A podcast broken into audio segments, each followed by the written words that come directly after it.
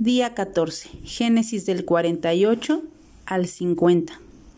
Y así, en tan solo 14 días hemos llegado al final del primer libro de la Biblia. Te quiero pedir que vuelvas a leer de forma muy detenida los versículos del capítulo 50 del 15 al 21. ¿Qué te imaginas que pensaron los hermanos de José cuando murió su padre? ¿Qué pensaron que iba a hacer José con ellos? ¿Qué les respondió José? Lee el versículo 19.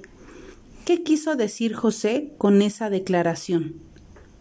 ¿Alguna vez te ha costado aceptar el perdón de parte de alguien? ¿Por qué? Lee y medita en el texto que te voy a citar.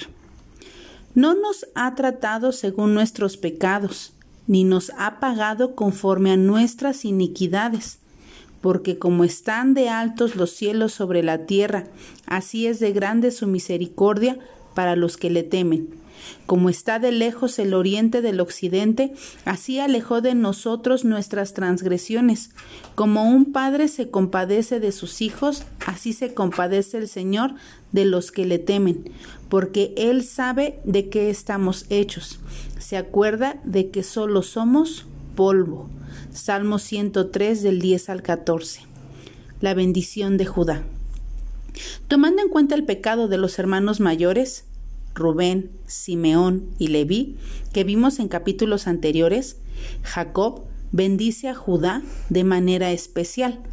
Estos tres hermanos mayores quedan destituidos de su posición sobre Judá, y este último pasa al frente y entonces sería el linaje de donde vendría el Mesías, nuestro Salvador. Pero, ¿recuerdas los hechos ocurridos entre el, en el capítulo 38 entre Judá y Tamar? ¿Qué te enseña esto acerca de la elección de Dios y de sus planes y de sus propósitos soberanos? Y así concluye el libro de Génesis. De la misma forma como Dios dirigió a los patriarcas, Abraham, Isaac y Jacob, Él nos dirige a nosotros. Si has confiado en Jesucristo para perdón de tus pecados, hoy eres hijo de Dios. Eres hijo amado de Él. Dios te sostendrá y cumplirá sus propósitos buenos, agradables y perfectos en tu vida. ¿Qué fue lo que más te impactó de este libro?